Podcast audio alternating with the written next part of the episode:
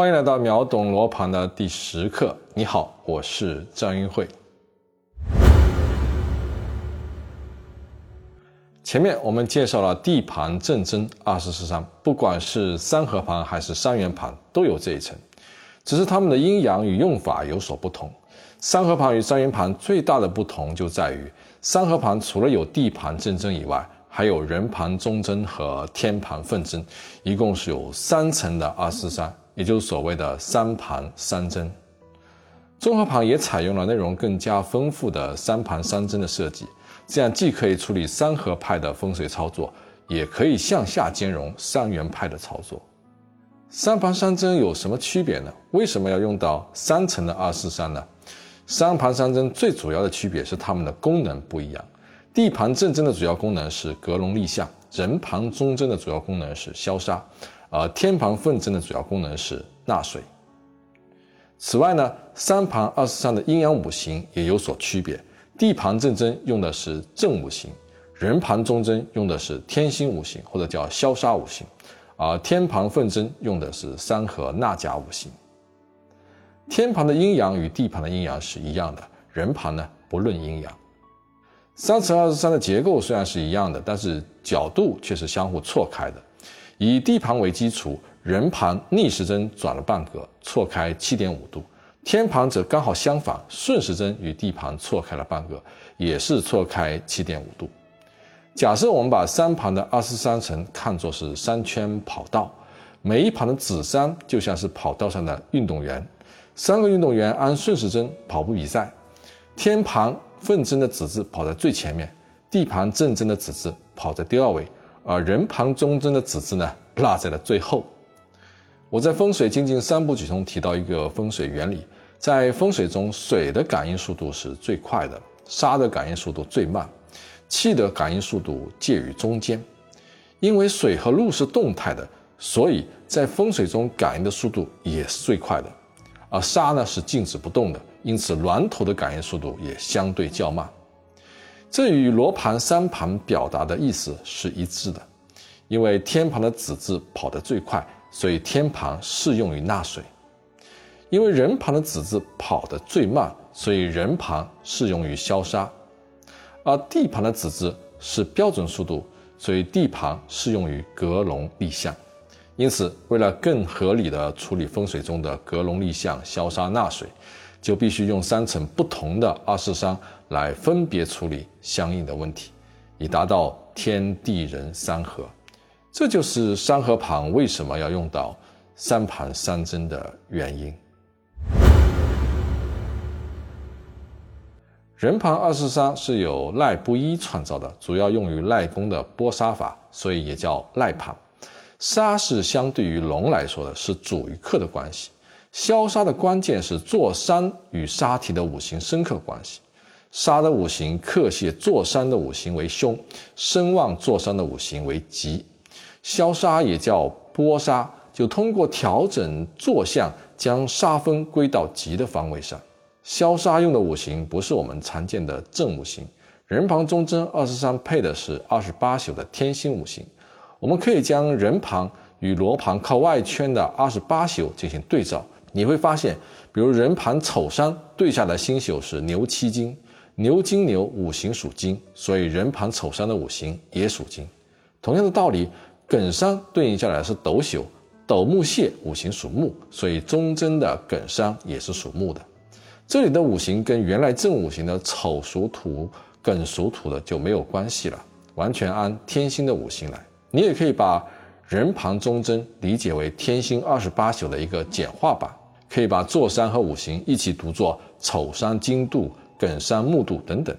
人旁二十三中五行属火的有。子午卯酉和甲庚丙壬，五行属木的有乾坤艮巽，属土的有乙辛丁癸，属金的有辰戌丑未，属水的有寅申巳亥。在人盘二十章中，对宫宫位的五行都是相同的。根据这一规则，我们可以知道，与坐山形成天星十道的四个位置杀都是旺杀，只要再看一下形峦的好坏就可以了，不需要消杀。比如说立子山五象。那么前山的午山以及左右的卯山和酉山如果有杀的话，它一定都是属火的，不用再去消杀了，都是吉杀。总之呢，十字鱼线同时压住的都是相同的五行。赖公波杀的天星五行呢，有歌诀可以帮助记忆，我已经把它写在易会堂的罗盘指南教材中了。那其实也不用去背了，因为罗盘上都标得很清楚，人盘中的这个二四三的旁边都标着小字啊，比如你看这个寅山属水，甲山属火，都给你写好了。这就是罗盘带给我们的便利性。具体操作的时候呢，先用地盘正针测坐山的方向，再把正针的坐山转换成中针对应的消杀五行，然后再用人盘中针测量周围各种杀体的五行，看山峰的顶端在哪一个二十四山上，然后将杀的五行和坐山的五行进行五行深刻的比较，杀的五行生旺坐山五行为吉杀，杀的五行克泄坐山五行为凶杀。这里呢，其实还有另外一种更简单的操作，就是直接用人盘中针来测座山的五行，不用先用地盘再转化。比如说地盘子山的庚子分金，就是人盘中针的癸山，五行属土；比如说地盘子山的丙子分金，就是人盘的子山，五行属火。那不管哪种方法，吉凶判断的时候呢，都是以坐山五行为主，以山峰啊、高楼、电线杆的五行为宾。分出生旺财泄煞五种情况，杀的五行生坐山五行就是生杀，是最吉的杀，收生杀可以催官进财利文昌。杀的五行和坐山五行相同的就叫旺杀，这也是吉杀，丁财两旺。如果是坐山五行克杀的五行，这叫财杀或者叫奴杀，代表有财富，但是赚的比较辛苦。坐山的五行去生杀的五行泄气了，所以叫泄杀，主损丁破财、离乡漂泊，是凶杀，不能用。最凶的是杀的五行克坐山的五行，叫煞杀，灾祸、疾病连连，人财两败。比如我们用地盘正针测得墓碑或者房子是坐沉向虚的，坐山五行属金，也可以把它叫做沉山金度。有山峰位于人盘中针的根山上，因为根山属火，火克坐山的五行，所以根杀是煞杀。我们再来看一个例子，用正针测得坐向是亥山巳相，转换到天仙五行坐山五行是水。我们同时发现人盘丑山上有一个山峰，丑山的五行属金，金生水，这就是生杀是最好的一种关系。一个血场的周围可能不止一个杀，会有好几个山峰。消杀的时候呢，这些山头都要计算在内。如果是吉杀多于凶杀，并且呢凶杀距离较远或者凶杀矮小，就没有什么大碍，还是可以用的。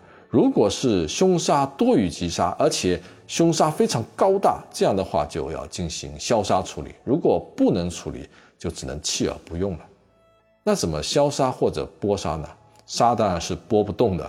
但是坐向却是可以调整的，因此消杀实际上就在条件允许的情况下，通过改变坐山朝向，尝试不同的立向，把周围的沙都拨到有利的方位上。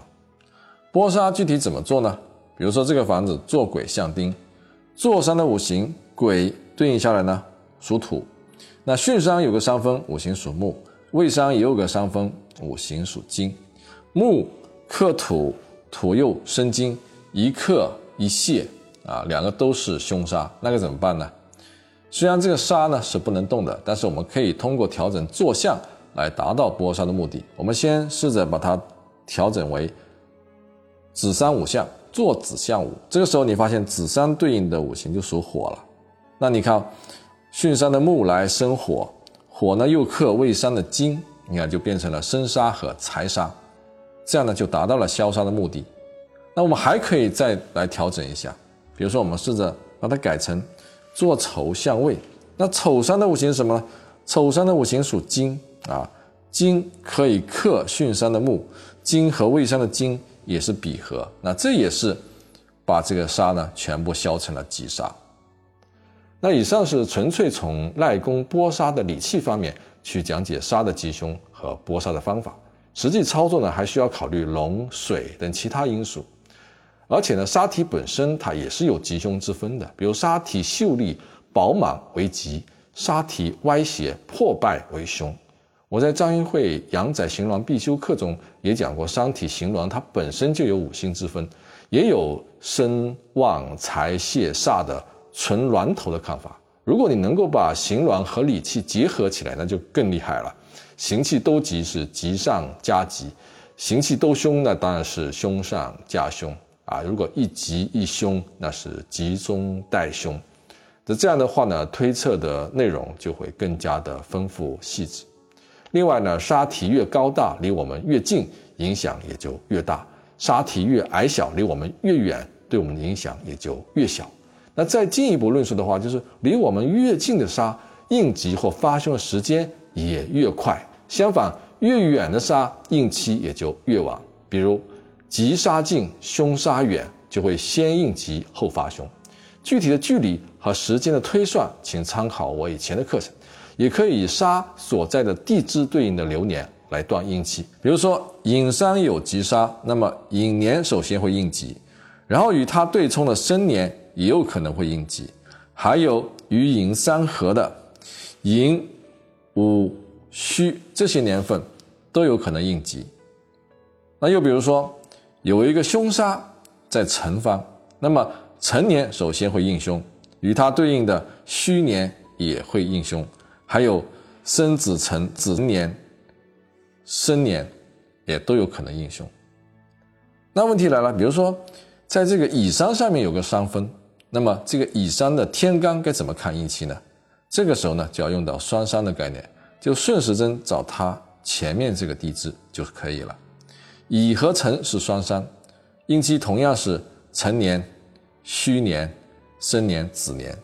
同理呢，比如说艮山。它对应的应期都看前面这个印啊，那么跟刚才讲的寅山的应期是一样的，那这个就这么简单。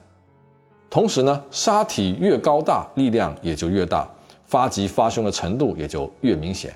如果有一吉一凶两杀，凶杀高大，吉杀矮小，结果一定是应凶大于应吉，一定要消杀之后才能用。这节课呢，我们介绍了人旁和赖宫拨杀法。消杀主要是看杀分五行与坐山五行的深刻关系，和其他的方法一样，消杀法也是不能单独论断的，它也需要和龙山相水等因素结合来看。相比于来龙、水口等因素，消杀还是相对次要的。杀体单独的力量远远不如连绵不绝的龙脉和水流的力量。如果是真龙大地，杀体稍有煞气也是无伤大雅的。希望你能理解其中的主次关系。下节课我们讲天盘纳水，再见。